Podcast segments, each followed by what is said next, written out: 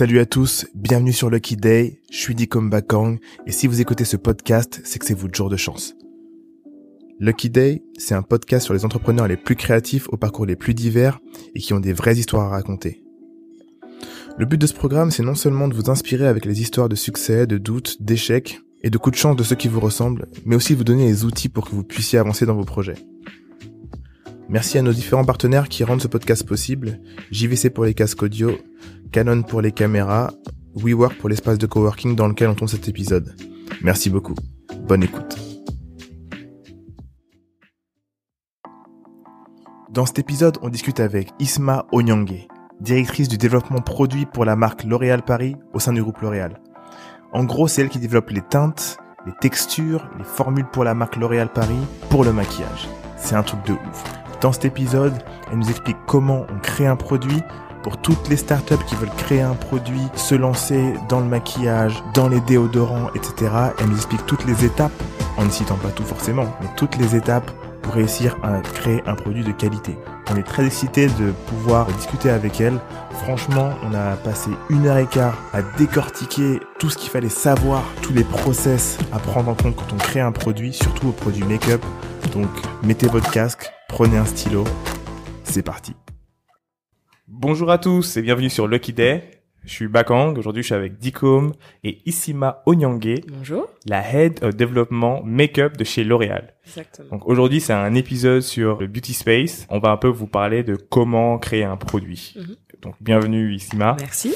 Euh, Merci pour l'accueil. Est-ce que tu peux un peu nous dire voilà, qui tu es et ce que tu fais? Ok, bah écoute, euh, moi je m'appelle Issima, j'ai euh, 29 ans. Euh, Qu'est-ce que je fais? Je suis product head of product development chez L'Oréal Paris, Ouais. parce que c'est L'Oréal, mais la marque L'Oréal Paris. Ah la marque L'Oréal Paris, Ouais, donc la marque propre. La marque propre L'Oréal Paris au sein du groupe L'Oréal. Donc c'est assez complexe quand t'as la marque qui a le nom de ton groupe, Mhm. mais euh, mais voilà. Et euh, et donc du coup, euh, j'expliquerai un peu plus en détail, mais Ouais. euh, en gros, je suis en charge de tout le développement euh, teinte, texture, formule euh, pour la marque L'Oréal Paris sur le maquillage. Ok. Donc euh, ça fait maintenant euh, trois ans et demi que je fais ça. Euh, ça fait sept ans que je suis dans le groupe. Ok. Donc voilà. J'adore ta chemise. Hein. Merci, Ouais, ouais, celle de mon mec. C'est quand tu n'as pas le temps de chercher des fringues le matin. Il est cool. Il a du goût, il a du Il a goût. du goût. Alors c'est quoi ta c'est quoi ta, ta relation avec le make-up de base? Toi, teenager, etc. Quelle est ta relation avec le produit euh, Bien sûr. Alors moi déjà, je, je, je consomme énormément de maquillage. Euh, je me suis calmée avec l'âge, mais euh, bien sûr, je suis une énorme make-up junkie, euh, beauty junkie. Culturellement, je pense que ça joue beaucoup. Ok. Euh, je sais pas si vous me verrez, mais je suis noire. Ils te verront. mais voilà, mais culturellement, c'est vrai qu'on consomme, euh, on consomme énormément nous les femmes noires de produits de beauté. Et donc euh, culturellement, éducationnellement, que ce soit enfin de de de, de mes parents, enfin de mes sœurs, de ma mère, euh, voilà, t'as toujours euh, le, le le le chic quoi. Il Mm. faut voilà, tu te mets en avant, tu donc oui, ça jouait beaucoup. J'ai toujours été 100% assumée euh, féministe, euh, pro pro make-up, pro beauté.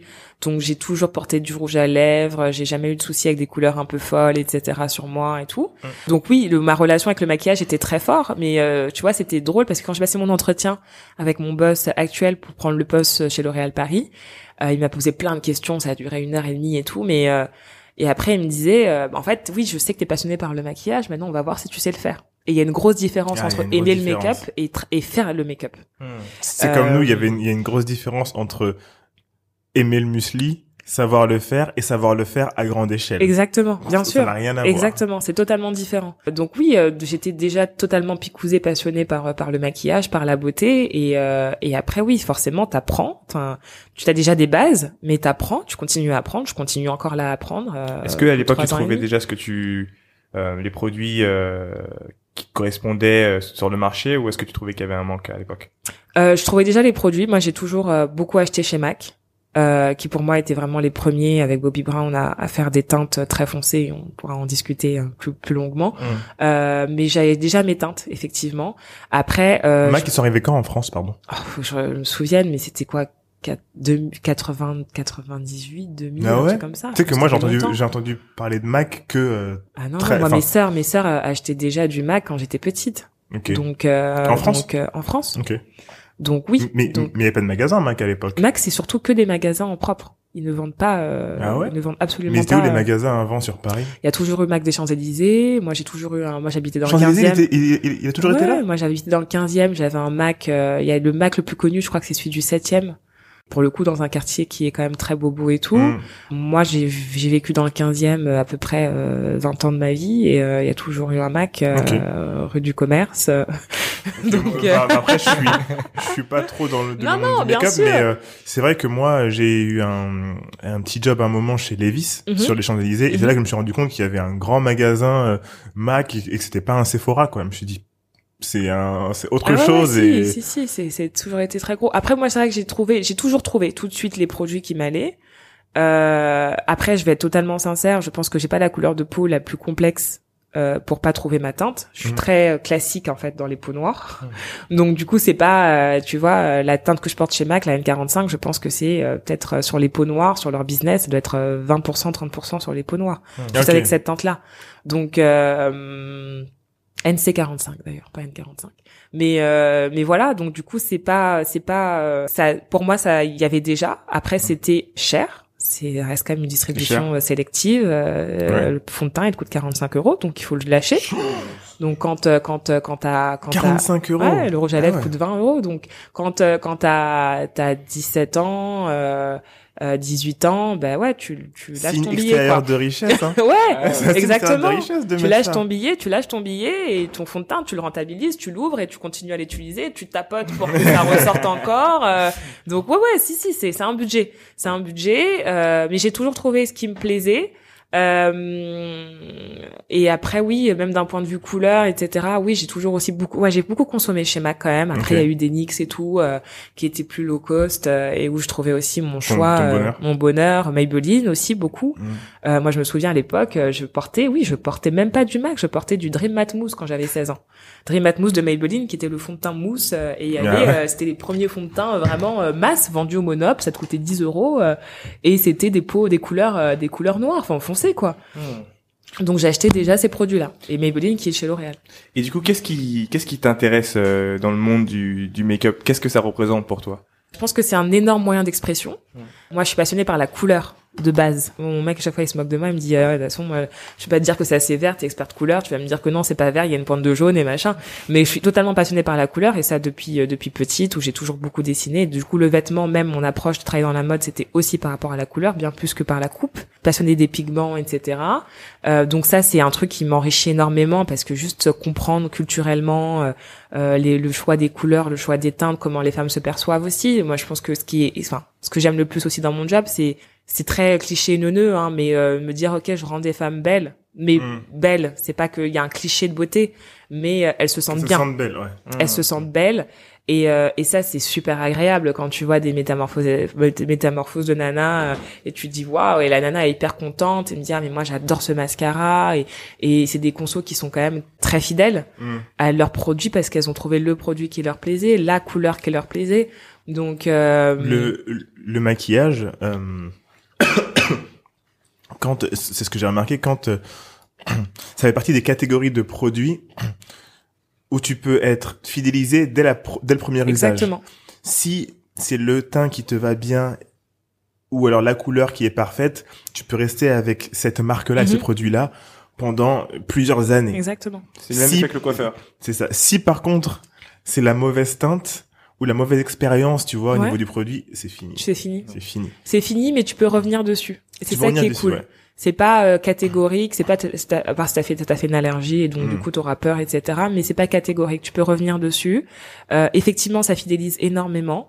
Euh, je pense que surtout la couleur, parce que en fait sur le on- on- sur la, le maquillage, t'as trois catégories. T'as le teint, les yeux et les lèvres. Les lèvres, la couleur, c'est généralement Ok. c'est lèvres et ongles euh, qui qui vont ensemble.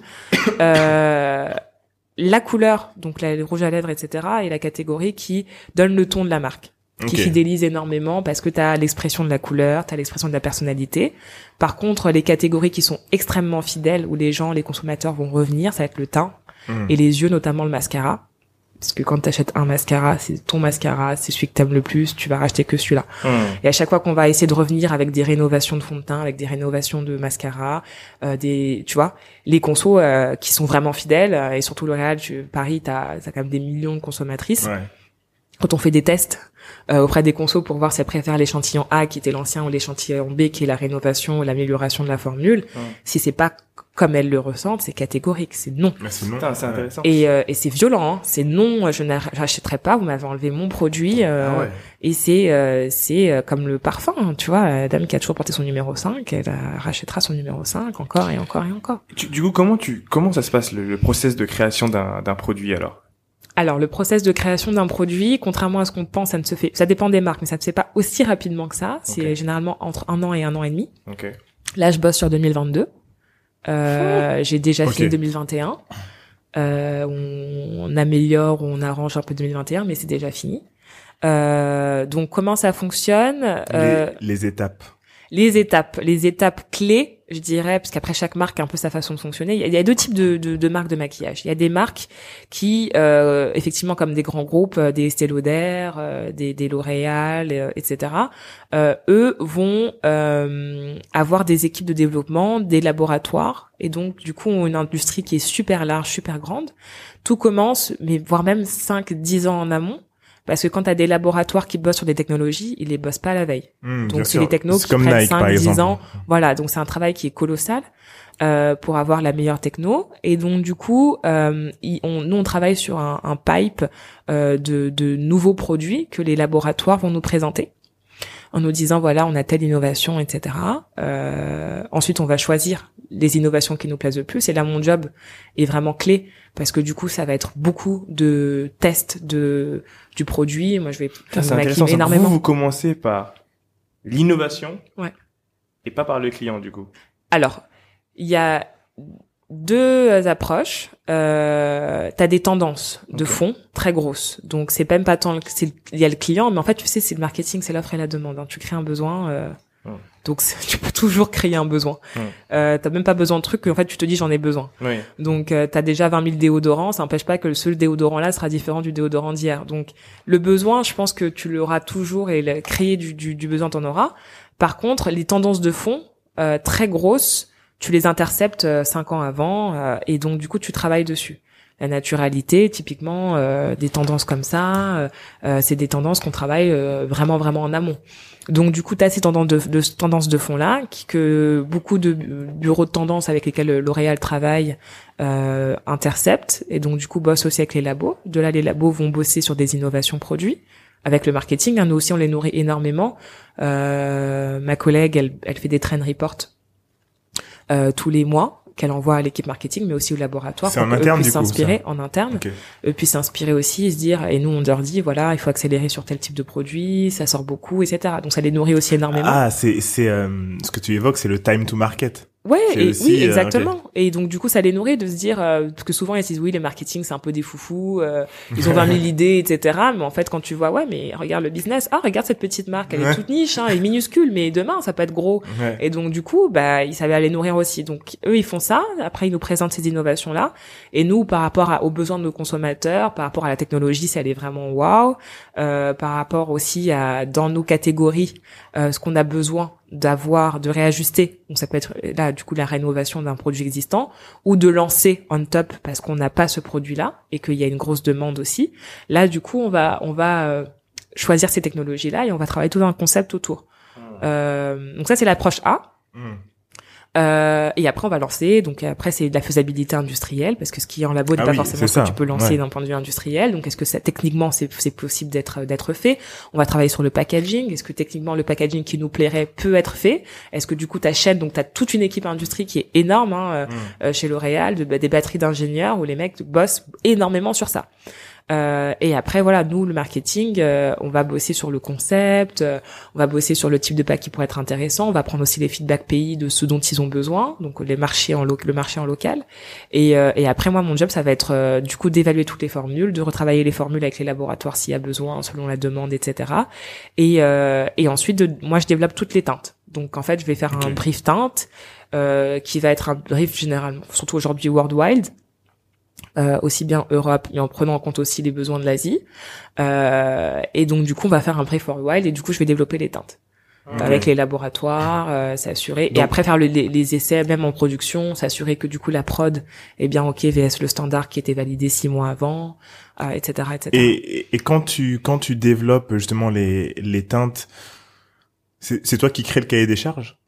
Sur euh, le développement, Ouais. Alors on a des équipes industrie qui bossent énormément sur un planning euh, clé avec les dates de remise de doc, euh, les dates de validation des teintes, Ah, etc. le C'est hyper militaire, mais Mm. tu t'es obligé. Hein. obligé. Tu sais, je te parle de millions d'unités, de millions de Mm. chiffres d'affaires, donc Ouais, c'est- ouais. donc c'est assez carré. Euh, et après moi, je sais quelles sont mes deadlines euh, et donc à quel moment j'ai besoin d'être au labo pour valider. À quel Ah donc moment tu vas au labo aussi? Je vais au labo. Je vais au labo. Ils sont ils sont pas loin là. Ils sont à Chevilly euh, à côté. Euh, et donc je vais au laboratoire et je 78? travaille.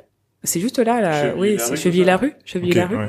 Soix- 70. Non, pas 78. 80. 78 non 78. hein. 78. Je sais, en cas, je côté d'Orly. Frichti, ils sont là-bas, en tout cas. bon, écoute, donc voilà, mais moi, je voudrais te dire, tu sais, je tape juste cheville la rue. Mais, euh, mais effectivement, euh, oui, donc je vais au labo, je valide des teintes. Euh, enfin, je fais le brief au bureau. Mm. Euh, donc voilà, ça ça peut être des benches de concurrents, euh, ça peut être aussi des tendances. Moi, je Ah, travaille donc- beaucoup avec des donc- bureaux de tendance. C'est ça. Donc donc tu travailles avec des bureaux de tendance, tu fais de la veille toi-même Ouais. ou alors c'est c'est eux qui t'envoient en fait genre tu leur euh, tu leur commandes un peu un, un, un cahier de tendance. Je leur commande des cahiers de tendance. Les Mm. bureaux de tendance, eux, ils ont des cahiers de tendance pour le design, pour la Ouais. mode, la beauté, etc. Donc, je leur commande les cahiers de tendance. Donc, je vais regarder s'il y a des trucs, des trends aussi qui me plaisent, des couleurs Mm. qui sont... Parce que tu as aussi ce qui est beau, ce qui est cool, la tendance, et puis comment tu le découles dans ta marque. Ouais. Donc, euh, moi, par rapport à ma brand equity, il y a des trucs euh, qui seront très L'Oréal Paris, des trucs qui seront plus NYX, Ouais, des ouais. trucs qui seront très Lancôme, etc. Donc, je sais aussi quelle est ma balance, euh, voilà, comment je fais mon marketing. Et, et puis toi, est-ce que euh, euh, dans dans les, Insta les comptes Instagram que tu suis personnellement, tu Tu peux tu, tu ajouter, spots ouais. des bien trucs sûr, aussi bien sûr, euh, je spotte énormément. Ben moi, je passe un peu ma vie sur Insta. Je l'envoie aussi beaucoup à mes équipes en disant, ah, regarde, il y a tel truc qui fait ça, il y a telle marque qui fait ça. Ça peut être dans, même dans le design où je me dis, oh, il y a Mm. beaucoup. Je vois beaucoup ce, tu vois, les packs rose gold. Ça fait des Mm. années que j'ai aux équipes. euh, franchement, le rose gold, c'est partout, quoi. Mm. Et du coup, bah aujourd'hui, c'est jusqu'à décoller dans les cosmétiques où les trois quarts des marques aujourd'hui font du rose gold. Moi, je l'appelle Donc, le euh, rose millénial. Le, le rose millénial, Ouais. mais alors là, tu vois, il est plus glamour parce qu'il est un peu Ouais. euh, Bah, c'est ça là, c'est ce que le rose, ouais, alors lui il est un peu violet, mais Mhm. effectivement, euh, mais oui, oui, carrément. Donc t'as plein de, t'as plein de codes comme ça qui sont empruntés à la culture euh, globale, et en Mhm. fait après ça découle sur le, sur la, sur la beauté. Et donc oui, on nourrit énormément les équipes. Euh, et après derrière, je, je, je développe euh, donc mes teintes. Ça va être à la fois euh, s'inspirer de ce qui se fait sur le marché, quels sont les top sellers du marché, parce que Mm, ouais. On est là pour faire de l'argent. Donc euh, du faut, coup, faut euh, pas oublier, hein, on est là pour faire de l'argent. Toujours. Mhm. Donc euh, la base c'est euh, en fait je dois faire du chiffre d'affaires, donc euh, je vais regarder ce qui marche chez les autres, qu'est-ce qui est bien, etc. Je récupère les best-sellers du marché et les pays aussi sont hyper Mhm. contents en disant on va duper parce qu'aujourd'hui le marketing c'est la beauté c'est aussi ça, hein, c'est Mhm. du dupe. On va duper C'est tel- quoi dupe? C'est quoi? Dupe, c'est le dupe en gros le principe et t'as beaucoup de blogs qui font ça euh, et c'est le dupe, c'est euh, tu vas acheter euh, le t'as la même couleur donc au lieu d'acheter ton Mac à 20 euros, bah tu sais euh, L'Oréal Paris Onyx le fait euh, pour 5 euros. Mais c'est Ah. la même teinte, donc euh, tu dupes les best-sellers du marché. Mais la même qualité Tu- Même qualité, Ok. bien sûr. Bah ça c'est après c'est l'exigence de la marque hein, Ouais, d'être gage de qualité ou pas. Moi personnellement je suis relou sur la qualité, Ok. mais euh, mais oui tu vas duper les best-sellers. Euh, là j'ai une teinte que je porte, voilà j'ai dupé une couleur qui me plaisait, mais tu la retwistes un peu Un parce peu. que tu veux que ce soit plus L'Oréal Paris, Mhm. euh, machin. Donc euh, donc voilà. C'est ouf. Enfin, c'est Après t'as les t'as les c'est tendances ce qui se donc fait, euh, c'est ce qui se fait. hein. Ouais. Mm. Et après t'as les tendances, donc je vais voir aussi dans mes cahiers de tendances, il y a telle couleur, ah ça serait cool d'avoir un truc un peu clashant, un peu waouh, donc euh, je vais insérer telle couleur aussi dans ma marque, dans mon produit. Donc ça c'est mon brief teinte. Ensuite j'envoie mon brief teinte au laboratoire, les laboratoires qui développent les teintes. Et donc moi je vais aussi chez chez eux au labo pour valider avec eux les couleurs. Il faut changer ça, il faut rajouter un peu plus de bleu et machin, et un peu plus de vert et Et, et, jaune. et excuse-moi. Toi, il y a qui au-dessus de toi qui valide Mon directeur marketing. Ok, directeur marketing, Ouais. lui, valide les, les couleurs finales, j'imagine. Euh, il me fait il me fait vraiment totalement Mmh, fais confiance. ouais. Puis c'est mon job, Mm. donc Donc toi, tu lui Donc proposes voilà. et lui, il dit, celle-là, ouais, oui, lui, il va... non. Après, quand je fais le chat bris, généralement, je lui montre euh, quand même, parce que c'est comme Ouais, sa ouais, marque. ouais, et donc, ouais. euh, Il je lui dis, il me dit, ok, ah bon, je, je, je rajoute très bien. Parce que moi, j'ai un boss qui a fond sur le make-up aussi, Mm. donc euh, euh, il me dit, ah, je rajoute très bien cette couleur, machin et tout. Je dis, ok, et puis ensuite je review. Euh, et puis maintenant, voilà, c'est totalement ça roule. Hein, donc euh, tu fais, tu gères tes teintes, euh, tu m'as validé, c'est bon. Quoi. T'as une, une visibilité sur les, sur les budgets aussi? Bien sûr. Ok, donc, euh, parce que c'est important parce que pour les gens qui écoutent qui se disent ok bah donc elle choisit les couleurs elle fait c'est cool machin. Mais il y a y a un brief budget aussi. Il faut pas que le produit te coûte plus que quelque chose. Enfin, alors que ça c'est alors c'est pas tant sur les couleurs et tout hein. le brief budget ça va être plutôt bah en fait t'as des t'as des pays en local on va te dire euh, nous on peut mettre tant en prix de revient euh, sur le produit donc du coup tu vas faire ta marge etc sur Mm. euh, sur euh, le- l'idéal que le pays voudrait mettre sur le produit après ça c'est plutôt en global D'accord. donc ça va être sur euh, le l'ensemble de ton produit c'est pas tant sur la teinte ça va être euh, du coup ton mix formule plus pack euh, Ouais, ouais, donc ouais, c'est toute tout- l'industrialisation euh, de, de, de ton produit qui là pour le coup tu as des guidelines. Mm. Moi euh, si j'ai une j'ai une visibilité sur le prix dans mon travail, ça va être par exemple le prix au kilo. Mm. euh, de ma formule euh, et donc du coup c'est vrai que par exemple moi je, bah, j'adore les couleurs j'adore le, le glam hein, donc euh, plus c'est chic plus j'adore donc euh, forcément quand je fais on me dit oui il faut mettre des nacres et tout bah moi je prends la plus belle nacre quoi tu vois donc je prends la nacre où ça bam t'as 70 10 euros du kilo 100 euros 300 t'es là Ah ouais. donc t'en mets un peu moins, t'en Mhm. mets un peu moins, t'en mets. Faut quand même que ça brille, mais tu fais attention, t'en mets un peu moins. Mm. Donc voilà. Après, donc ça c'est l'approche numéro un. Après, ça va être, euh, ça peut être aussi l'approche inverse, euh, où euh, du coup, je vais de plus en plus voir une tendance de fond. euh, je vais la digérer, l'analyser. et Du coup, je vais en parler aux équipes, on va en parler au labo et on va leur dire, il faut orienter plutôt vers ça, vers ci, vers ça. On a besoin de ça, donc ils vont craquer un produit. Mm. Euh. Là, dans- notamment, on avait lancé un concealer qui est aujourd'hui un best-seller C'est quoi un euh, concealer? un- en anti-cerne, qui est aujourd'hui un best-seller chez nous. Euh, C'est et en quoi, fait, le il est un, patch, là? celui que non, il se patch pas. Non, c'est vraiment un, un, Non, anti-cerne, un- c'est- un c'est une- une couleur qui cache les- cernes. Ah oui, oui, oui. Donc tu l'appliques là, et celui-là, en fait, il a été dupé pour le coup d'un d'un best-seller sur le marché. Mm. Euh, et du coup, on s'est dit, mais c'est trop, euh, ce truc-là, c'est énorme. Il faut vraiment Ouais. le lancer, quoi. Ouais. pas ne pas l'avoir, c'est extraordinaire. Donc du coup, on est parti voir nos labos en disant, on a besoin d'un truc qui est comme ça. Mm. Vous avez pris le truc, vous l'avez amené, vous faites ça. Vous faites ça et donc du coup bah ils travaillent avec Vous l'avez nous, twisté, euh, on l'a twisté et on a trouvé le bon pack euh, et voilà. Et du Et- coup on l'a lancé. Vas-y, vas-y. Ouais, excuse-moi. Euh, super intéressant, justement. Moi, je voulais savoir, je veux que tu te mettes dans les shoes euh, d'une personne qui veut justement lancer une marque Mhm. beauty et euh, euh, réfléchir un peu à ce que tu ferais sans les moyens, du coup. Parce que Bien je pense qu'il y a un truc que tu dois voir, toi, c'est, ok, on est très rapide, on est très bon à ce niveau-là. À ce niveau-là, on n'est pas assez flexible. Et euh, tu sais euh, très bien que au niveau des startups, il y a des endroits où on est un peu plus flexible. Qu'est-ce que tu ferais demain si je te donnais un petit budget pour euh, pour euh, lancer ta marque dans le beauty space? Ce serait quoi? Qu'est-ce que tu Qu'est-ce serait Mhm. ta démarche pour créer un produit? Euh, déjà aujourd'hui l'avantage qu'il y a c'est que c'est plus tant gouverné que par les grands groupes. La beauté est hyper accessible. Il y a énormément de sous-traitants Mm. euh, qui euh, ont des laboratoires etc et qui euh, du coup Qui font. Moi je travaille avec aussi des sous-traitants. Je travaille pas qu'avec les, les laboratoires L'Oréal et les technologies qui sont sous-traitances donc euh, qui font le travail pour toi. Euh, là où il faut être hyper smart, c'est s'assurer que euh, tous les produits sont, faut les tester, que ce soit safe, tout ton cahier des charges sur les technologies, que ce, que tu regardes aussi la réglementation du pays dans lequel tu le lances, ça c'est hyper important parce qu'il y a des trucs qui sont interdits dans d'autres pays. Là où un L'Oréal, bah t'as une matrice énorme, Ouais. les juristes et les machins et donc tout ce qui est légal, qui est armée. labo, une armée Mm. de, de, de, de gens qui bossent dessus. Mm. Quand t'es une start-up, euh, ça peut être assez complexe et très très lourd à porter et très cher. Est-ce qu'aujourd'hui justement il n'y a pas des labos qui euh, qui te disent c'est un peu comme dans la food le côté bio Mhm. il y a des labos qui ont label bon bah nous on peut vérifier ça ça ça Ouais, ça ça ouais, bien Ouais, sûr. directement Carrément. Euh, tout ce qui va être euh, les certifications, EcoCert, etc., qui sont qui sont euh, ici très importantes. Donc oui, il y a des labos qui te font que ça euh, et qui te font des cosmétiques qui sont euh, hyper, euh, tu vois, des marques des marques comme euh, une Pat McGrath. Euh, qui est une make-up artiste hyper connue, euh, qui euh, est noire, euh, qui est euh, la, la black excellence euh, par excellence. euh, Ah ouais? c'est euh, c'est la la, la copine la copine d'Edward Henningfull euh, voilà donc elle maquille euh, des Naomi Campbell etc elle est connue parce qu'elle a fait beaucoup de shows de de shows maquillage dans les shows etc euh, et elle elle a lancé sa marque et sa marque c'est de la sous-traitance. C'est-à-dire que c'est des, des des marques de sous-traitance avec qui moi je travaille aussi beaucoup Mm. euh, mais qui sont gages de qualité ils ont des produits aussi exceptionnels etc euh, donc ça la complexe enfin, il faut juste la complexité c'est pas tant de trouver le produit c'est plutôt de s'assurer qu'il soit safe Mm. et que enfin d'un point de vue réglementaire tu puisses le lancer euh, ensuite oui moi je, je, je pense que là où tu as à gagner c'est quand tu fais un produit qui est niche Ouais. euh, parce que le, le marché est atomisé. Euh, c'est il y a énormément de, de produits, énormément de marques qui existent. Euh, donc du coup, tu as tout intérêt à faire quelque chose qui Qui qui, sort est plutôt niche et qui Ouais. sort du lot euh, et ça peut que grandir. Hmm. Euh, voilà, parce qu'en fait, si tu veux faire du lambda, euh, Ouais, c'est a ça. déjà. C'est. C'est, euh, c'est en fait, c'est intéressant parce que en général, les petites marques sont les marques qui innovent Mhm. et du coup, il faut que ça aille très vite avant qu'un, bah, un L'Oréal ou un autre les voit et se disent ah attention ça ça a l'air cool, on va euh, duper, Ouais, bien sûr. on va duper. duper ça. Donc elles, ce qu'elles doivent faire, c'est euh, si elles ont, en tout cas, si elles n'ont pas beaucoup d'argent, faut qu'elles trouvent le moyen d'aller très vite et euh, et de Et d'avoir une grosse communauté. une grosse une grosse En communauté. fait, c'est ta communauté qui fait tout. Enfin, une grosse communauté, elle peut être petite, mais t'as une communauté. Ouais.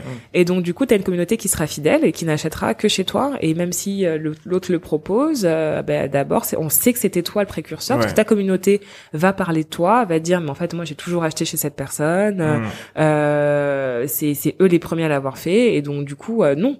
Euh, j'irai pas chez le mec qui est moins cher ou qui est plus masse ou qui fait Ouais. plus de com parce que euh, moi je sais que c'est cette nana là que j'ai envie d'acheter donc il y a aussi ça et la communauté est hyper Il importante et- dans et- une marque et- que tu Il crées. faut communiquer fort du coup parce que Il faut communiquer fort, il faut avoir des ambassadeurs forts. Euh, moi, je pense que t'es pas forcément obligé d'avoir des tonnes d'influenceurs avec des 50 millions de followers, etc. communique.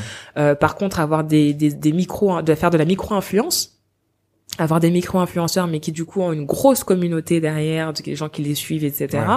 Ça, c'est beaucoup plus intelligent euh, aussi. C'est, Euh. tu, tu as, est-ce que t'es en est-ce que t'es en contact, enfin, est-ce que tu as, tu, tu participes un petit peu à ces trucs-là, à ces briefs Ouais. pour les influenceurs? Bref, pour les influ- alors il y a des équipes comme euh, qui, qui ne font que ça, surtout gérées en local, puisque du coup l'influence, Ouais. en nous on va avoir une équipe internationale sur la communication, mais qui va plutôt s'occuper des spokes, des égéries à Mhm. haute échelle, des Viola Davis, etc. Après t'as les spokes en local. Euh, et Les spokes, c'est les spokespersons, c'est les, ça? hein les- ouais, exactement. Euh, les égéries et tout, qui eux vont, vont être les brand ambassadeurs quoi, de ta marque. Et donc du coup, euh, là, ça peut être aussi beaucoup en local.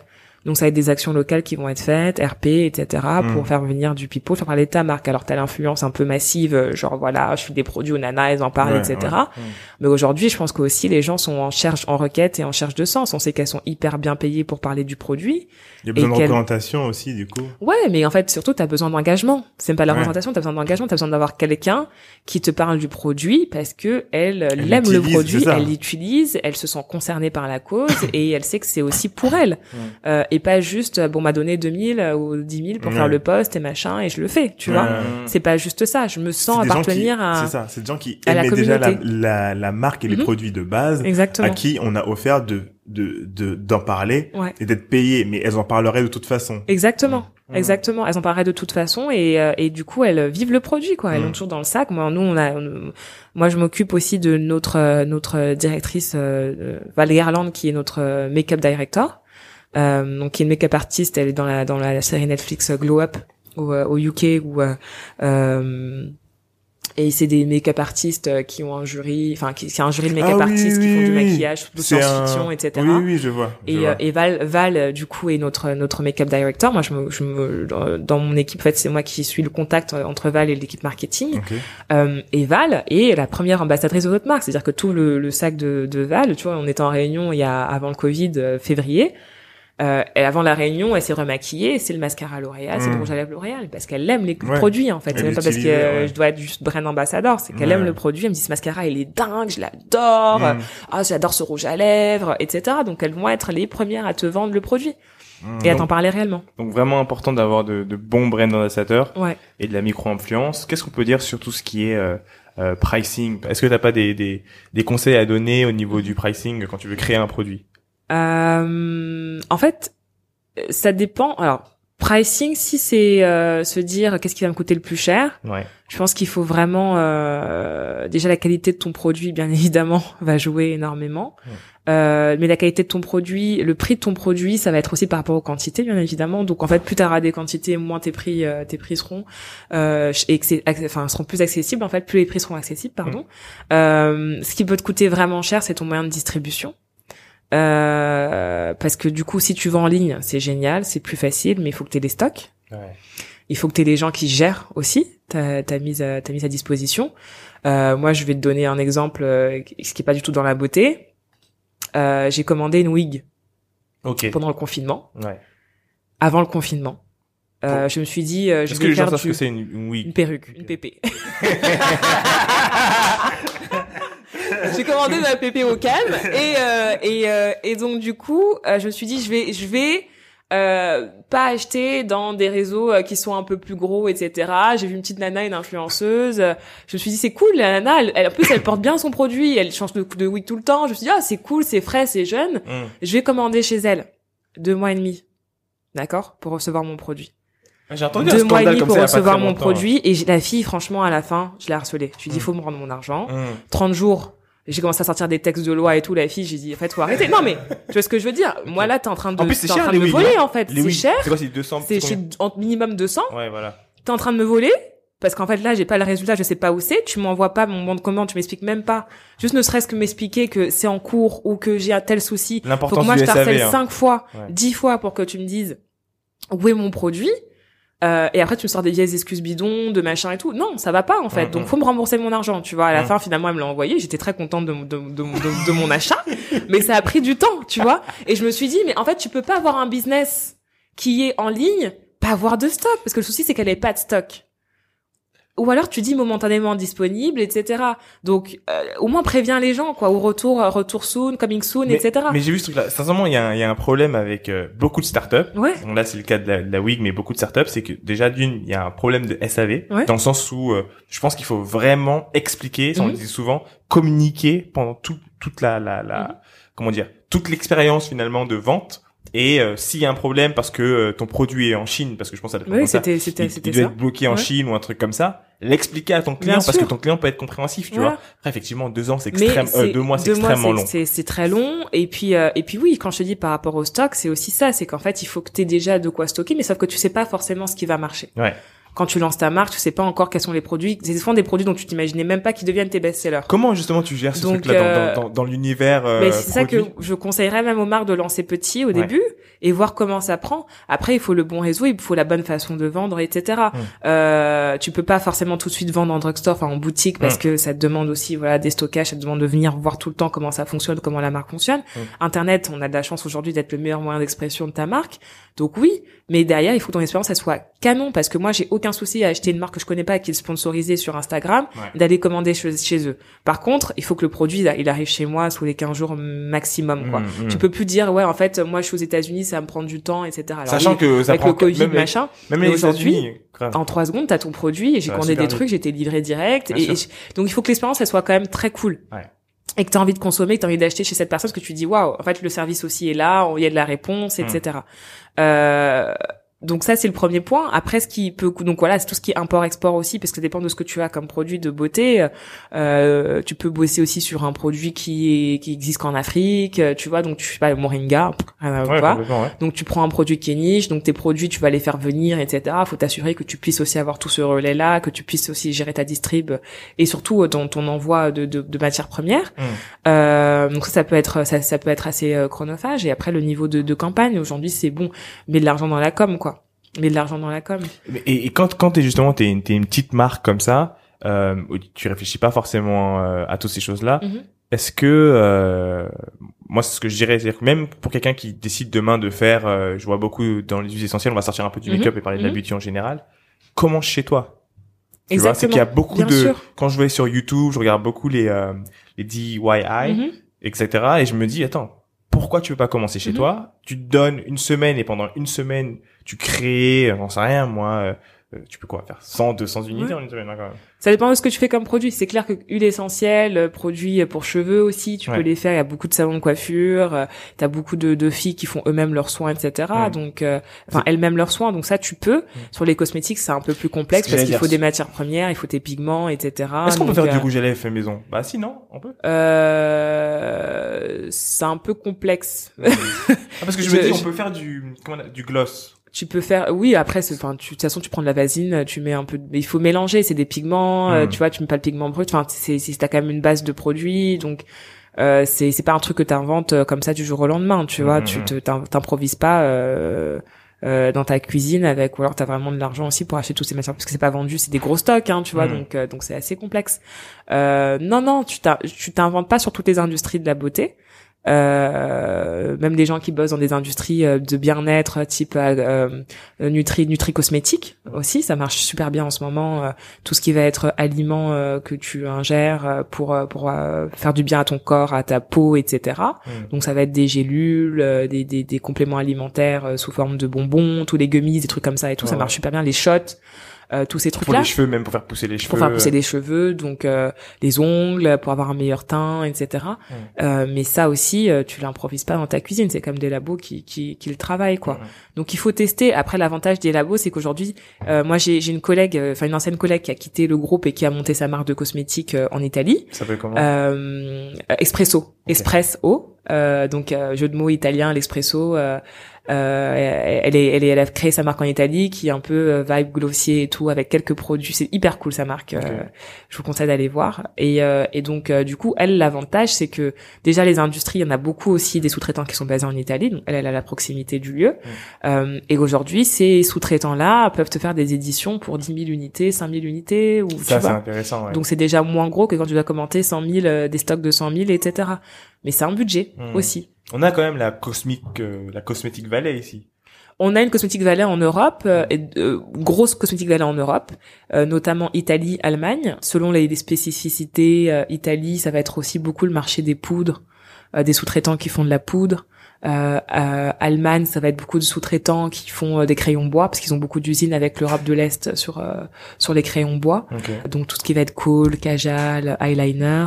Et après, euh, en France, on a une on a une industrie énorme du parfum, hein, surtout dans le sud de la France, Grasse, etc. Et on a beaucoup d'usines. On a une une beauty valley qui est autour d'Orléans. Ouais, voilà, trois quarts ouais. des marques. euh, euh, de grosses marques, que ce soit le, le groupe LVMH, des Chanel, etc., ont leurs usines basées euh, près d'Orléans. Ok. Euh, du coup, je voulais sortir un peu de, de sujet. On va prendre un peu de hauteur, Ouais. parler un peu de trend. Mhm. Euh, je voulais voir ce que tu voyais et notamment, je voulais aussi euh, qu'on parle du mental health Mhm. parce que j'ai vu que c'était une trend Ouais, un petit peu. Euh, qui Énorme. était en train d'arriver. énorme, ouais. Euh, bah déjà, qu'est-ce que toi tu vois en termes de trend, que ce soit très très très très niche Ouais. ou euh, chose que tu vois déjà depuis quelques années? depuis quelques années maintenant et ça devient un must-have, je pense de plus en plus mandatory, c'est euh, c'est euh, c'est la naturalité hein, Mhm. clairement, c'est le clean beauty.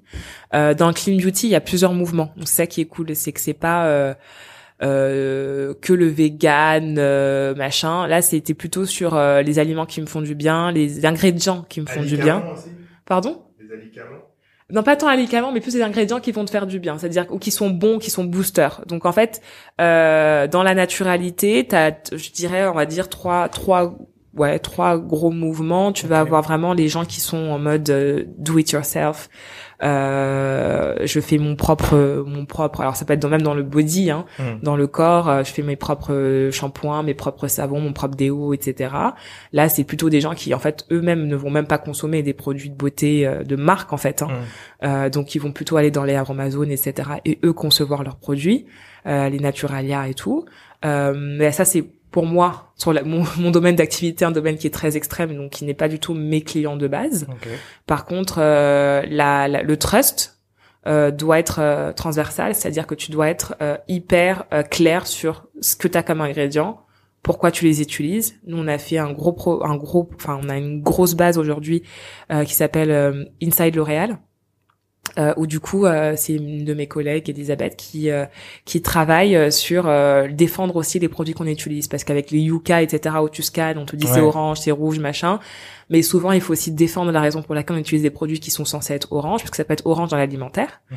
mais pas pas mais mais vert dans la dans les cosmétiques. Donc du coup, on défend aussi ça et on explique pourquoi on a utilisé tel tel produit à l'intérieur. On est en train de faire un énorme travail et, euh, et tant mieux aussi que ça les choses bougent de nettoyer aussi nos formules, mais parce qu'aussi la réglementation euh, européenne etc change et donc du coup on est obligé de nettoyer de plus en plus nos formules et tant Mhm. mieux, ça fait du bien à tout le monde. Euh, donc la naturalité de ce point de vue-là, c'est pour moi c'est le trust qui est aussi voilà de en transversal mais tu vas avoir la naturalité dans les ingrédients qui font du bien et qui sont boosters. Donc ça peut être des ingrédients qui sont euh, très performants, exemple acide hyaluronique pour l'hydratation de la peau. Euh, ça être des termes un peu plus scientifiques, très euh, voilà, très euh, voilà apothicaire machin, mais T'as cette euh, cette problématique là, mais ça va être aussi euh, la naturalité par rapport à ton pack, par rapport à euh, la façon dont tu conçois ton produit aussi. Est-ce que tu sustainable en Le- fait, je dirais même Sustainable, refillable. C'est exactement. Donc, qu'est-ce qui va être sustainable, qu'est-ce qui va être refillable, euh, comment tu vas concevoir ton produit, toute la chaîne en fait de conception du produit. Mm. Euh, donc nous on note, on, a- on, on note nos nos nos nos, nos, nos produits Mm. en interne pour se dire voilà en fait ça ça a été conçu dans les bonnes normes, euh, on a évité au maximum de surproduire. Vous avez une euh, grille. euh, on a des grilles euh, qui sont assez grosses euh, et aujourd'hui on a des usines partout. Ce qui fait qu'en fait, t'as plus besoin de tout voy- faire voyager en avion pour récupérer les produits pour un autre pays. mm.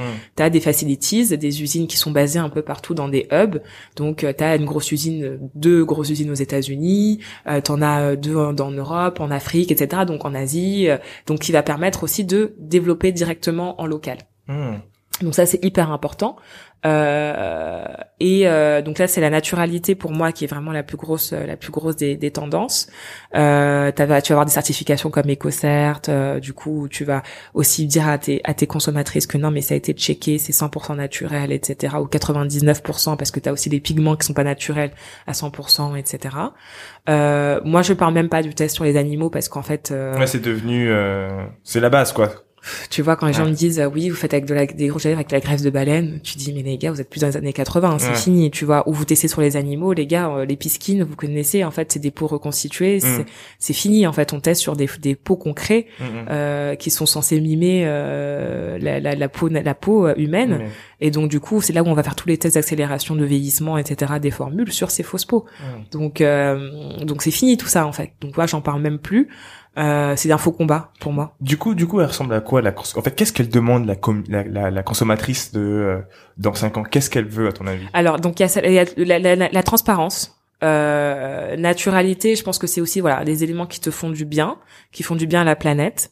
Euh, mais en restant dans les règles parce que tu vois souvent on te dit ouais mais enrichi en eau c'est génial ouais mais du coup comme il y a beaucoup d'eau du coup c'est aussi du du du, du waste du Ouais. gaspillage euh, ouais j'adore les glitters mais du coup est-ce que ce sont pas des glitters qui sont plus fines pour éviter que ce soit euh, des glitters que les poissons vont manger dans l'océan? Mm. enfin tous ces éléments là où en fait il faut travailler un peu de fond aussi sur ça euh, après euh, même sur les pigments tu fais attention à ce que ce soit pas des éléments qui soient euh, dangereux pour l'environnement c'est vraiment plus sur les ingrédients. C'est les in- mais c'est l'histoire. Je pense que les gens ont besoin d'être informés réellement sur ce qu'il y a, Mm. de la transparence, être informés sur ce qu'il y a dans tes produits, pourquoi tu les utilises. Tu peux les défendre tant que c'est expli- c'est expliqué expliqué. et que c'est clair. Mm. Et, euh, et voilà. Après, t'as aussi le mouvement pour moi qui est aussi en, en corrélation, euh, euh, qui est gros aussi. C'est tout ce qui va être inclusion, diversité mm. à la fois sur euh, les produits, toucher le maximum de, de personnes, c'est pas juste toucher les jeunes, on parle beaucoup de la cosmétique plus âgée, ouais. pour la personne les personnes plus âgées. Nous on a lancé justement une gamme euh, pour les personnes plus âgées Edge Perfect Mm.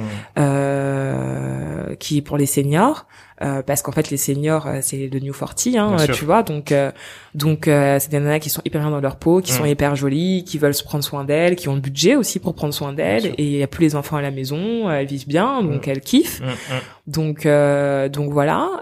Euh, et c'est pas juste la diversité sur la couleur de peau, c'est aussi sur le genre, euh, sur la, la religion, c'est c'est ça en fait, c'est tout ça. Donc euh, J'ai vu euh, justement euh, plus en Corée, je pense qu'ils sont un peu euh, avant-gardistes à ce niveau-là. mhm. Au niveau des genres, ça fait longtemps qu'ils sont sûr. déjà sur euh, les hommes se maquillent, etc., etc. Euh, je sais pas comment ça s'appelle, c'est pas K-pop. K-pop. Dans les mouvements que je vois, euh, qui me paraissent très intéressants, effectivement, il faut lier le côté environnemental, mais c'est et d'un côté, t'as un mouvement qui est less make-up, j'ai l'impression, Mhm. mais du coup less make-up, mais better make-up. Mhm. Et t'as un autre mouvement qui est celui, et je pense qu'on va le voir énormément. Ouais. Je sais même pas si c'est l'ultra make-up. Et tu sais que ça me fait penser à la culture africaine. Mhm. C'est euh, tout ce qui est genre euh, euh, justement ils mettent des glitters au-dessus des. Ouais. Je sais pas comment on appelle ça, mais Non mais c'est un peu style euph- euphoria quoi. Euphoria. euh, C'est euh, ouais. et ce truc-là, je pense que c'est un truc le qui va le, rester. le, moi. le- alors, en fait c'est la c'est l'essence même du maquillage. Je pense que t'as en fait t'as toujours un revival. Euh, et là selon l'époque euh, le revival de la beauté, de la partie glam, c'est toujours, t'as toujours du glam. Hmm. Je l'ai pas euh, euh, mis comme trend parce Que qu'en c'est un fait classique. c'est un classique, le glam, full glam, euh, il existe toujours. Hmm. Maintenant après t'as des revivals d'époque. Hmm. Euh, tu vas voir le côté 76 qui revient, le côté Studio 54 qui revient, etc. Donc t'as toujours un peu ce truc de euh, on reprend des codes un peu cool et on on les on les retwist, le style un peu Bowie avec du coup le blush qui va le tamping, tu vois qui va de là de là jusque là où tu t'as un blush assez assez gros et tout. Hmm. Ça, ça me fait penser un peu aux grand-mères qui avaient les cheveux perruqués euh, orange. Voilà, mais tu vois, t'as donc t'as des trends qui reviennent Mm. toujours dessus. Euh, l'ultra, l'ultra, euh, et c'est ça qui est assez drôle avec les consos.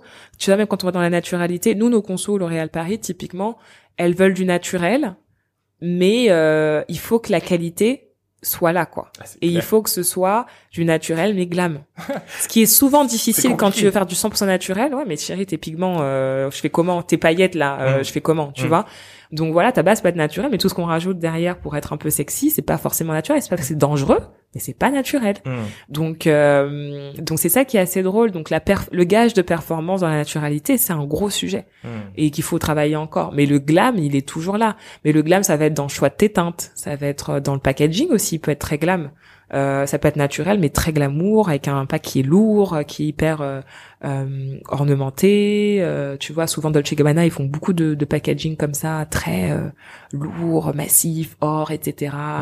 Donc voilà, donc il y a un Louboutin, pareil, tu vois, son make-up, c'est pas le meilleur du maquillage.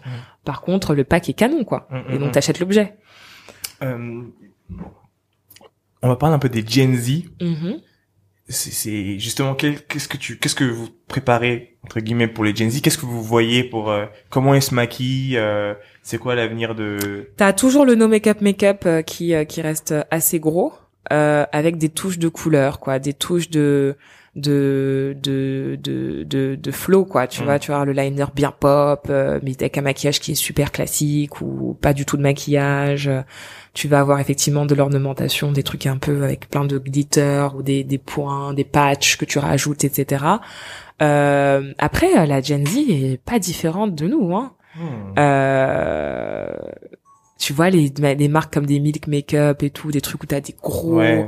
C'est quand même très niche. Hein. Un glossier montre justement à quel point le maquillage n'a jamais été aussi classique que Ouais, que qu'aujourd'hui, quoi. Tu vois Je, je suis assez d'accord. F- Est-ce que tu peux me dire pour toi c'est quoi la force de Glossy Que- Comment, pourquoi? Et justement, ça nous permettra de rebondir après sur euh, Fenty parce qu'on en a Mhm. parlé un peu en off. Mais euh, pourquoi du coup euh, si Glossy et si classique, tu vois?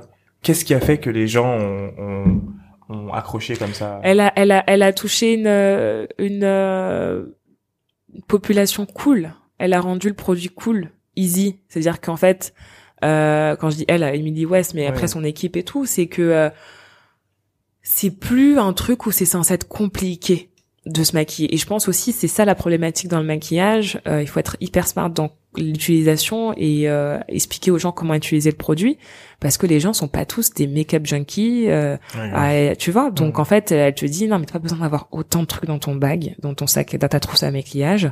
T'as besoin de trois produits, trois produits. Tu peux avoir un look jour, un look nuit, un, un look pour un entretien, un look, tu vois.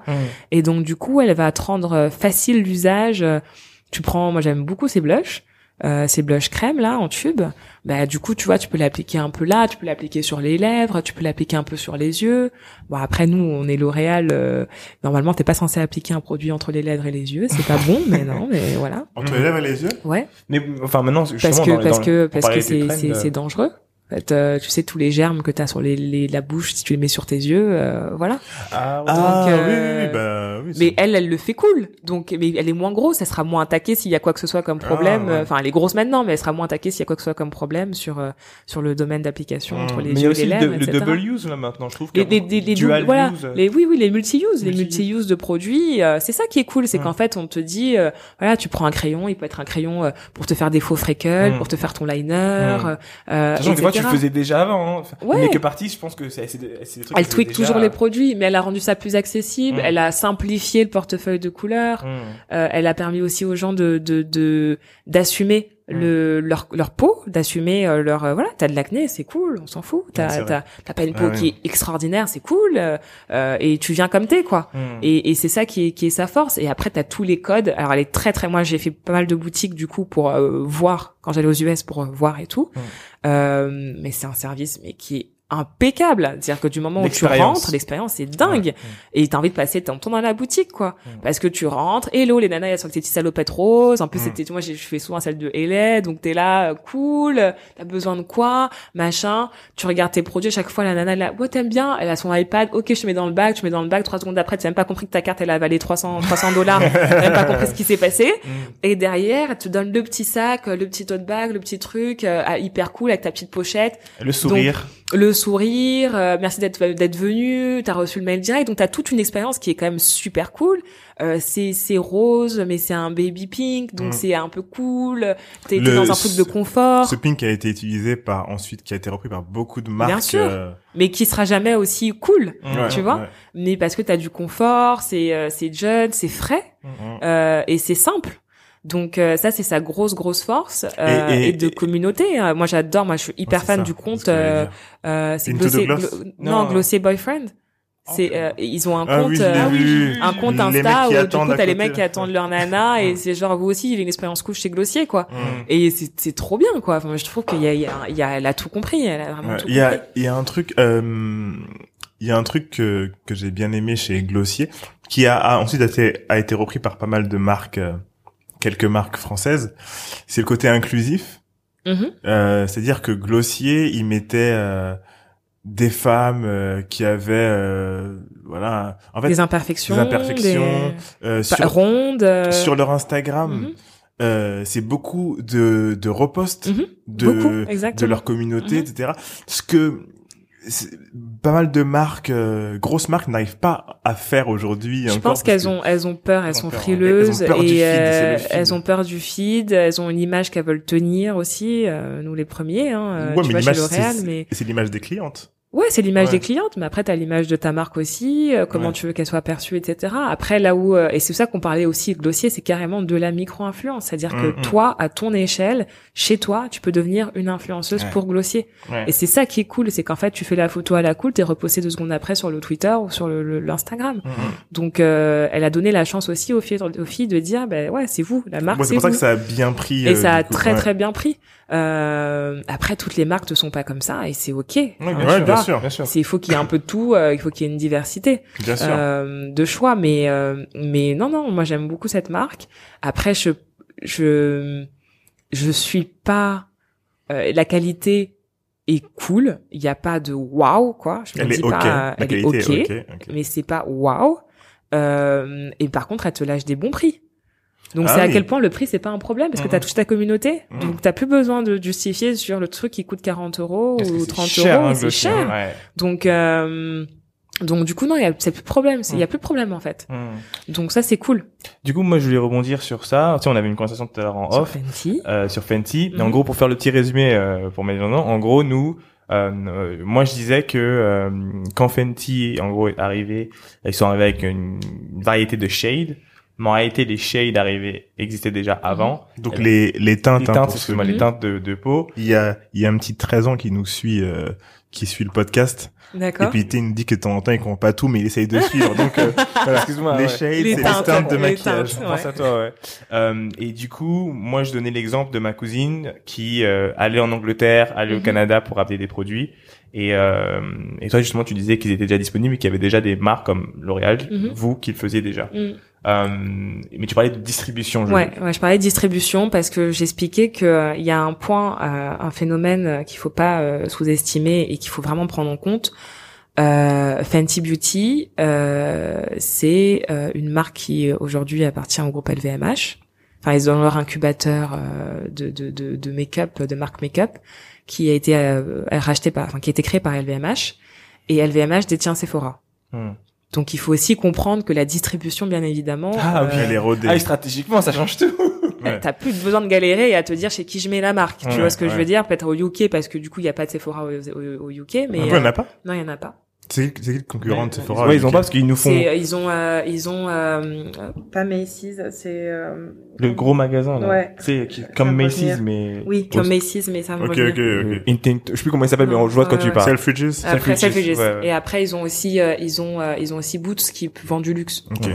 Donc, euh, donc voilà. Donc effectivement, ils ont, ils ont Sephora. Donc bien Mm. évidemment, pour eux, la distribution est beaucoup plus simple. Et ce que je t'expliquais tout à l'heure, euh, qu'il faut prendre en compte, c'est que, euh, et, et alors, je vais être assez cash, mais il faut, moi, je pense toujours côté business. Mhm. Je suis, je fonctionne pour l'argent, Mhm. Euh, dans, Ouais. pas pour moi, Oui, mais oui, pour la boîte. comment tu fais de l'argent pour ta boîte? Mm. Qu'est-ce qui fait de l'argent pour ta boîte?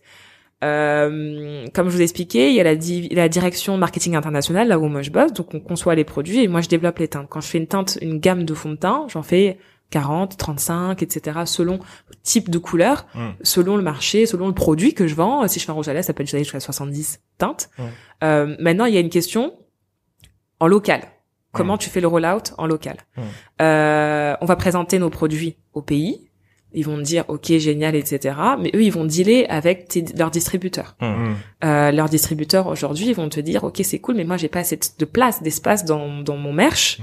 Pour mettre autant de produits. Donc faut que je sélectionne et que je choisisse les bonnes teintes Mhm. mais qui vont être les teintes que mes clientes dans mon quartier, dans ma boutique vont acheter. Et donc en fait, à un moment, un, cer- un certain Monoprix ou Leclerc ou quoi, euh, qui vont te vendre du L'Oréal Paris, ils vont te dire mais moi avec euh, 5 teintes, je fais 90% de mon chiffre d'affaires, donc pourquoi je vais en mettre 40 Mhm. Mhm. Donc il y a un moment aussi où le business, il, il va pas surstocker, il va pas pour ensuite détruire les teintes. Ça n'a aucun sens pour lui. Mhm. Donc oui, je suis d'accord qu'il faut euh, avoir de la diversité euh, et c'est mandatory, mais il faut aussi comprendre la problématique business. Et là où nous on est en train de travailler chez L'Oréal, justement, c'est de se dire, ok, qu'est-ce qu'on met en place pour les boutiques où il n'y a pas toutes les teintes Mhm. pour que la femme, la consommatrice puisse trouver sa teinte? Malheureusement, nous, et puis quand je dis Fenty, c'est Sephora, mais Sephora, ça veut dire que tu as une beauty advisor. T'as une nana qui est en boutique qui te dit Oui, il qui faut que tu utilises et qui te conseille ta teinte qui Chez- te permet chez Sephora chez Sephora. Ouais, ok. t'as des, des beauty advisors partout donc Mm. elles vont te dire tu dis je veux un fond de teint Fenty. Elle va essayer elle va sélectionner la bonne teinte. Souvent c'est pas forcément la bonne teinte d'ailleurs. Mais parce que quand t'essaies dans le noir ça n'a aucun intérêt. Premier conseil que je peux donner à des femmes n'essayez jamais votre fond de teint dans une lumière euh, noire ou jaune. Mm. essayez-le en plein jour. Euh, et attendez au moins une heure pour voir si ça s'oxyde et ça change de couleur entre la démarcation entre le cou et euh, le visage. Mais euh, du coup T'as une beauty advisor quand même, donc il va te conseiller sur ton choix de teinte, qui va comprendre tes problématiques de peau, donc il va te dire, ben, entre ce fond de teint là et ce fond de teint là, celui-là est meilleur pour toi, celui-là c'est moins bien. Euh, chez L'Oréal Paris, nous, on est vendu encore une fois euh, en, en, en grande surface. Mhm. Donc t'as pas de beauty advisor. Comment tu fais pour retrouver on shelf sur ton en, en merch ta bonne teinte? T'as peut-être la photo d'une nana, tu dis ah oui, euh, elle, elle a l'air de me ressembler, mais c'est pas forcément le cas, etc. Donc nous, on est en train de bosser énormément aussi sur comment tu euh, crées du sens sur ta marque et comment la consommatrice peut naviguer pour trouver son produit par rapport à son besoin de peau. Euh, donc du coup, euh, nous on a euh, cinq fonds de teint différents. Euh, comment tu fais pour trouver le meilleur pour toi? Parce que tu as aussi euh, bah, le fond de teint pour les, les peaux mixtes euh, qui matifient vachement. Les nanas qui veulent pas avoir la peau euh, glowy, Oui. qui veulent une peau mate. Les filles qui veulent un teint naturel. Les filles qui vont mettre des bébés crèmes parce qu'elles ont pas sont pas trop fond de teint. Donc comment tu fais pour naviguer entre tout ça? Et ensuite comment tu trouves ta teinte? Donc nous, enfin moi je fais un travail aussi énorme euh, sur la, la concordance de teinte euh, d'une marque à l'autre, enfin d'une Ouais, franchise à l'autre. Mm. Mais c'est complexe parce que souvent il y a des produits où il y a j'ai que six teintes Ouais. et d'autres où j'en ai 40 parce que selon la le degré de couvrance de la du produit, je peux aller euh, sur une, teint- une- un produit très permissif, c'est-à-dire qu'on peut être trois couleurs de peau différentes à mettre la même teinte Mm. parce que c'est très permissif, la, la texture est légère, peu couvrante, etc. Et il y a des trucs qui sont très couvrants et là du coup forcément tu dois avoir vraiment une teinte pour chaque femme. Ma question c'est euh, du coup, est-ce que Fenty au Sephora, ils vendent leurs produits ou pas? Ils vendent leurs produits, oui bien les- sûr. Les produits se vendent. Les produits se vendent. Donc, ma Les question elle, produits- est, elle est se dire, donc il y a des clients? Il y a des clients. Alors attends, parce que du coup, il y a toujours eu des clients. Euh, moi, je prends un exemple, euh, et je vais même pas que parler de ma marque L'Oréal Paris. Tu prends une marque comme Lancôme, a toujours eu 40 teintes. Et en plus, Lancôme est vendu chez Sephora aussi, Hmm. en distribution sélective. Et donc, du coup, ils ont tout. Il y a énormément de femmes noires qui achètent chez Lancôme. Ouais. Tu vois? Donc, ça n'a Ma jamais mère été a acheté chez Lancôme. exactement. Donc euh, un Estée Lauder euh, Double Wear euh, a toujours fait énormément de teintes. Mm. Euh, donc c'est pas tant Fenty qui a qui a qui a porté le message de la teinte. Là où euh, Fenty a été très fort, il faut il faut pas sous-estimer le la force du marketing et de la communication. Et Fenty c'est incarné par une femme, une Rihanna, où toutes les jeunes, toutes les femmes rêvent d'être elle. Ou et donc et s'apparenter à elle. Et donc il y a pas meilleur ambassadeur qu'une Rihanna. Mais mais pour- C'est et c'est c'est ça qui est beau, c'est que du coup, en fait, elle a pas conçu le principe de la diversité, de l'inclusion, etc. Ouais. Par contre, elle a porté le message. Elle a véhiculé ce message. Elle a dit, hé, on est là. Et moi, Rihanna, je suis arrivée à ce niveau-là d'excellence. Je suis connue partout dans le monde, donc je vais porter le message pour les femmes. Et Et- donc forcément, les femmes elles se sont dit, bah ouais Rihanna, t'as vu, elle elle l'a fait, les autres ils faisaient pas. Non, c'est ce que les autres peut-être que bah, Lancôme c'était euh, c'était Lupita. Euh, Lupita on l'aime, hein, mais c'est pas Rihanna. Tu vois ce que je veux dire? Oui, Ok, mais même Lupita quand elle, parce que maintenant c'est vrai que je pense, euh, je, je me rappelle de Lupita, mais euh, peut-être qu'il y avait ce truc-là. Du coup, ce que ce que ce que ce qu'ils ont compris, c'est que même s'il y avait une Lupita, le bruit de fond en communication, c'était on n'est pas assez bien servi. Parce que si la réponse de, de, de, de- si la réponse de Rihanna c'est de dire regardez moi ce que je, je veux montrer à tout le monde Mhm, qu'il y avait un avant et Mhm. donc entre guillemets c'était le désert vraiment entre guillemets parce que ça existait déjà et il y a un après et le, le message qu'elle tabasse partout c'est moi j'ai toutes vos teintes. Ouais. et qu'elle est les, Les, autres n'ont pas. Ouais alors C'est du autres marketing. je sais très bien que c'est du Mais, mais, marketing mais, mais, mais tant mieux. Moi, honnêtement, je suis pas du genre à dire, euh, ouais, mais du coup, mais vas-y, mais pète les portes. Parce Mm. qu'en fait, tu fais du chiffre d'affaires, je vais faire du chiffre d'affaires. Ça m'arrange. Mm, mm, Plus tu vas parler de ma marque, de ta marque, plus je vais parler de la mienne. mm, mm. Donc en fait le principe de dire ouais mais du coup L'Oréal est venu après non parce que comme je vous disais c'est quand même un an et demi pour créer des produits nous Ouais. on est à 40 teintes on les a pas créés hier tu vois ouais. Aujourd'hui, on a fait des énormes et nous on est quand même poussé vachement par des études. Mm. Euh, on a fait une étude sur notre gamme de fond de teint True Match. Euh, on a fait des études au UK euh, où euh, du coup on a rassemblé euh, un maximum de personnes pour essayer de matcher 99% de teintes, enfin de la population au monde. Donc en fait c'est euh, tu venais tu venais dans, dans on avait un- il y avait un showroom comme ça, tu venais, tu cherchais si t'avais ta teinte de toi-même. Si tu l'as trouvée, tant mieux. Mm. Si tu la trouvais pas, t'avais un conseil de make-up artiste qui venait, qui te disait ah peut-être que celle-ci c'est celle qui te faut, etc. Si t'as trouvé, tant mieux. Si tu la trouvais pas, on te mettait de côté et on te créait ta teinte sur mesure. Et donc du coup, ça nous a permis après derrière de rajouter les teintes qui nous manquaient dans la gamme, des sous-tons olive, indiens, etc. Donc euh, il y a- il- il- tant mieux. Oh, Si ça pousse la réflexion, si les marques se disent mon top management va se dire ah, c'est énorme, il faut vraiment que nous aussi on pousse et donc du coup on va pousser en local les pays, Mm. on va pousser nos distributeurs à prendre le maximum de teintes. Mais même si les distributeurs veulent pas, nous aussi c'est notre devoir et on travaille énormément dessus. euh, c'est notre devoir de se dire bah ok on peut pas avec nos distributeurs, on est bloqué. Par contre, on va développer le e-commerce. On va développer notre relation avec Amazon, etc. Et donc, du coup, on va faire beaucoup de tutos, beaucoup de avant-après, avec des beaucoup de modèles pour pouvoir. Et donc, on a fait une campagne sur Tromatch. Euh, on a pris les gens de L'Oréal. Tu sais, à mon siège, euh, il y a euh, 3000, 5000 personnes. Et en fait, on a sélectionné des gens dans les équipes. On leur a dit, venez. On a une salle de, de, de, de photoshoot en bas ouais on a pris les gens, on a fait l'avant-après, et donc t'as toute la campagne où t'as tous les gens de L'Oréal Ah, cool qui ont fait l'avant-après, et c'est cool. Après, euh, tu sais, il faut aussi être un peu, euh, je mets de l'eau dans mon vin parce que euh, effectivement, il faut que les gens parlent et tabassent. Je pense qu'il y a aussi beaucoup de marques qui font beaucoup, qui n'ont pas ni l'envie, enfin qui n'ont pas l'envie. euh, et qui considèrent que c'est un must-have et vont rester silencieux mais vont faire. Mm. Et du coup, un Bobby Brown a toujours fait aussi des teintes, un Make Up Forever, qui est une marque de make-up artiste, un MAC a toujours fait pour toutes les femmes, toutes les couleurs de peau, etc. Pour moi, t'as pas plus précis qu'un MAC hein, Mm. sur les teintes, etc. Euh, mais derrière, c'est des marques qui en parlent, mais ils font leur job, c'est tout. Ils n'ont pas besoin de marteler à tout le monde que, hey, je vends au noir. Alors oui, peut-être que c'est ça qui manquait, de pas dire aux gens, venez chez nous parce que nous on a. Et ils ont compris que maintenant il fallait taper et dire j'ai, j'ai besoin, j'ai. Nous on est là, on, on peut, on, on, on porte le message avec vous. Mais euh, il y a beaucoup de gens qui le font de façon silencieuse et euh, et euh, ok, tu peux trouver ton produit chez moi. Tu vois? Oh, et moi, je suis d'accord avec ce que tu viens de dire. Euh, mais comme tu l'as dit, je pense que ce que tu as bien dit à la fin, c'est que euh, à la fin de la journée, si tu veux que je vienne acheter des, des baskets chez toi, Mhm. montre-moi que ces baskets sont faites pour Mhm. moi. Et tu le fais pour tous les autres. Mhm. Et je pense que c'est ça ou peut-être que, que Fendi était Voilà. Mais moi, je te poussais un petit peu là euh, sur la conversation parce que c'est intéressant pour euh, les gens qui veulent créer leur marque. Euh, si je dois retenir un truc vraiment général, c'est euh, deux choses que tu as dit qui sont intéressantes. C'est déjà affirmer votre euh, communication. Euh, et t'as dit un autre truc, c'est euh, donc euh, choisissez une niche. Et c'est très intéressant parce que en choisissant une niche et en plus de ça, en y ajoutant une communication qui est vraiment affirmée ouais. et forte, on peut vraiment se démarquer de de, de ce qui se fait avant. Et, de Et ce après, tu fait- reviendras au classique et au masque. Et après, tu reviens Fenty a commencé en faisant que des fonds de teint, et maintenant, aujourd'hui, t'as du gloss, du mascara, du liner, etc. Mais ils sont arrivés en targetant un produit, Hum. une, un besoin consommateur, et ils ont fait que ça. Hmm. Et après, ils ont développé tout le reste. Ça c'est intéressant. Donc déjà, euh, enfin c'est t'as pas pas la peine de faire 50 000 produits. Non, tu peux commencer besoin. par un Et tu- très très bon ouais. produit. Et j'ai commencé par des piliers.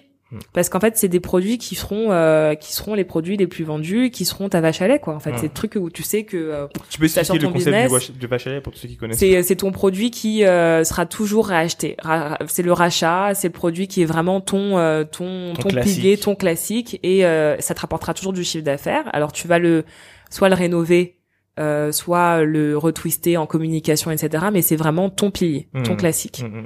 Et, euh, et après, tu vas euh, moderniser ta marque avec des, des, des collections one-shot, euh, euh, des produits un peu plus glamour, etc. Mais euh, tu as vraiment ton corps de business qui va être sur euh, cette vache, ce, cette, cette produit vache à lait. Et ça va te rapporter de la thune en non-stop, quoi. C'est ton cash flow, quoi. Ah, c'est super intéressant. Je voulais te, je voulais te poser une dernière question. Et là, c'est plus sur euh, euh, toi, euh, ton pari Mhm. sur l'avenir du make-up. C'est-à-dire, euh, tu sais, des fois, on demande euh, à des gars reviews, OK, qu'est-ce que tu vois dans 10 ans, etc. Toi, s'il y avait un truc que tu vois maintenant et tu penses que ça va être sur les lèvres ou le visage de euh, toutes les femmes euh, d'ici 5 ans, qu'est-ce que ce serait? Qu'est-ce que tu... Bah là aujourd'hui c'est drôle parce qu'en fait le, la, la, la catégorie qui était la plus complexe euh, à, qui est très grosse mais qui était la plus complexe c'était le- les yeux Ouais. Euh, parce qu'il y a très peu de gens qui savent se maquiller les yeux, qui savent mettre du fard à paupières, qui savent mettre du eyeliner, etc. Donc c'était une catégorie qui souffrait beaucoup. Et là avec le Covid et du coup les masques, c'est la catégorie qui fait le plus d'argent. Donc c'est, tu sais jamais Ah ouais. ce qui peut se passer parce que comme tu peux plus rien Bah oui. voir, donc du coup c'est que les yeux. Donc les filles elles mettent en balle euh, des, des thunes sur euh, sur les mascaras, les liners et tout parce qu'il faut un peu charmer d'une façon de façon différente. Hum, hum. Donc c'est ça qui est assez drôle. Euh, S'il y a un bien un truc que je vois et que je pousse et euh, on sait pas, on verra demain ce que la- l'avenir me réservera euh, sur ma, ma- ma- mon choix de carrière. Euh, c'est un marché qui, comme je disais tout à l'heure, ultra saturé, le maquillage euh, en Occident, euh, en- aux États-Unis et euh, en Europe. Je continue à te faire beaucoup d'argent, mais euh, c'est énormément en recul.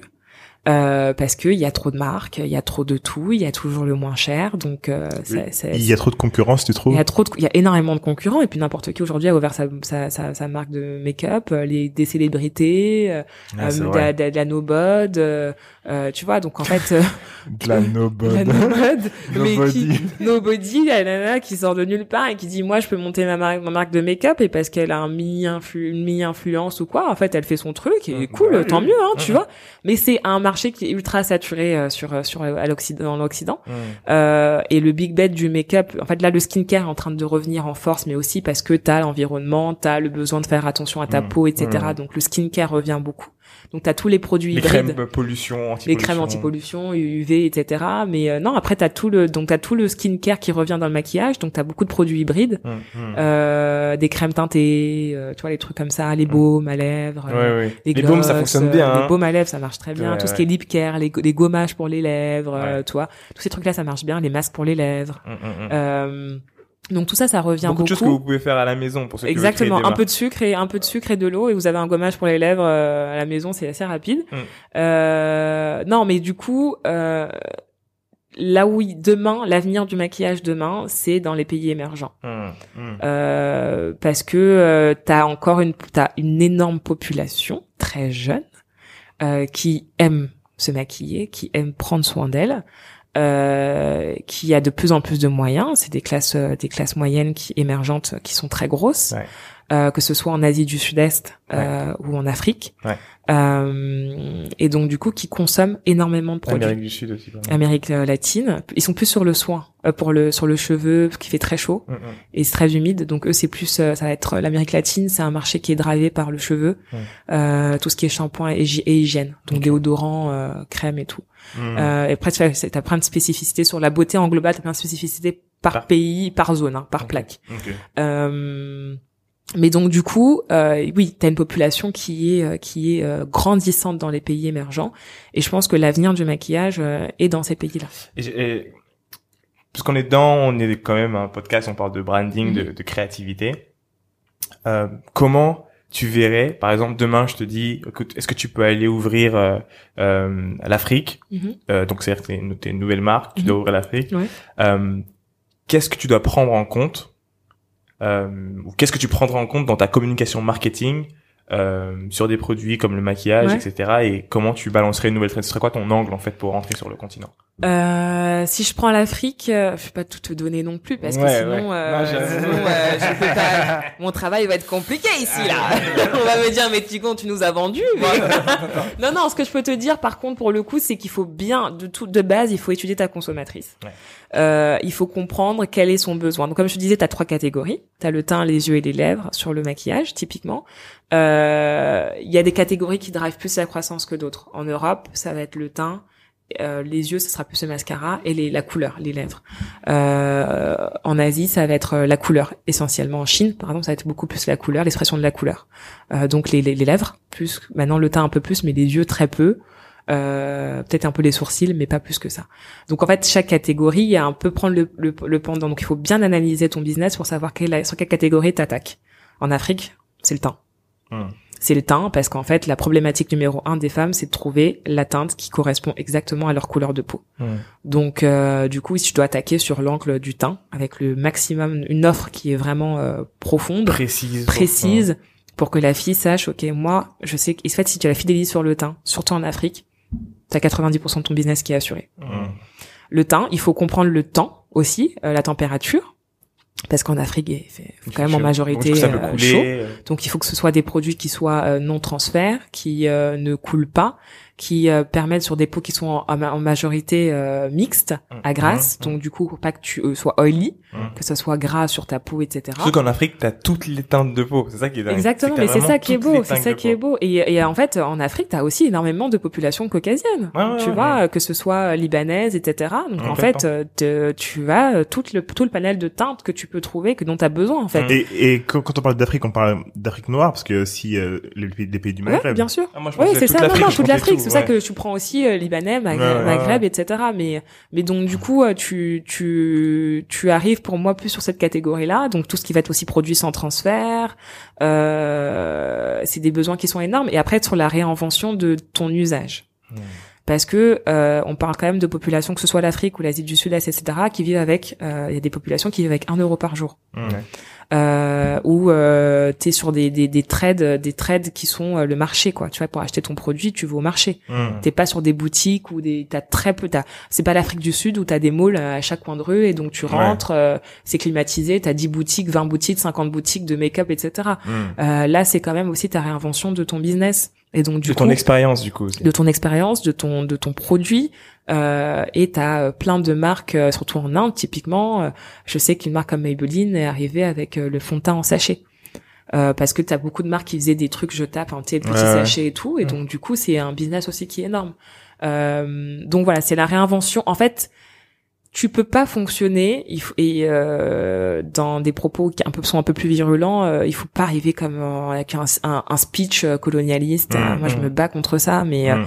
en disant tu peux pas arriver en disant nous on est L'Oréal ou on est telle marque on, va connaît tout ouais. on a la science on va vous montrer comment vous devez vous maquiller comment Mm. vous devez utiliser vos produits non non en fait on va faire ensemble vous avez besoin de ça comment on peut vous aider? Exactement. Ouais. et c'est ça qui va faire la différence et qui va faire que tu vas arriver sur le marché hyper au taquet et qu'en fait les gens ils vont se dire ok lui il m'a compris Ouais. il sait dont, ce dont j'ai besoin et il va développer, il va m'aider. Donc euh, donc voilà et puis après la force euh, aussi qu'on a c'est les facilities, c'est-à-dire que tu as des usines de- pour fabriquer tes produits Ouais. en local Mm, mm, dans les régions. Ça c'est cool. Et ça c'est c'est un gain de temps et un gain d'argent qui est énorme. Donc, Trop voilà. bien. Ok. Bah, c'était le mot de la fin. Ah oui, oui. Je t'en dirai pas plus sur le sur le make-up en Afrique, sinon je me fais griller. Mais on arrive. Enfin, on est déjà là, mais on va être encore plus fort. Ok. Bah, merci beaucoup, en tout cas, Merci. d'être d'être venu sur ce podcast. Euh, Où est-ce qu'on peut te retrouver si les gens veulent te poser des questions Bah, euh, n'hésitez pas. Moi, je suis plus sur Insta, mais j'ai pas, euh, j'ai pas de, de, de, malheureusement, je peux pas saturer ma boîte, ouais. ma boîte Ouais. mail. Mais Non, non, n'hésitez mais pas. non, sur sur Insta, sur Insta, sur LinkedIn, LinkedIn, Ok. Issima Onyangue, sur Insta, Coolissima. Posez-moi vos questions. Il y a pas de, pas de problème. Ok, cool. Si je peux aider. Et nous, vous pouvez nous retrouver justement sur euh, Instagram at this is underscore lucky day. Retrouvez notre podcast sur Lucky Day sur toutes vos meilleures plateformes de podcast. Et on se retrouve la semaine prochaine pour un nouvel épisode. Merci beaucoup. Merci. Ciao, ciao. Salut. Allez.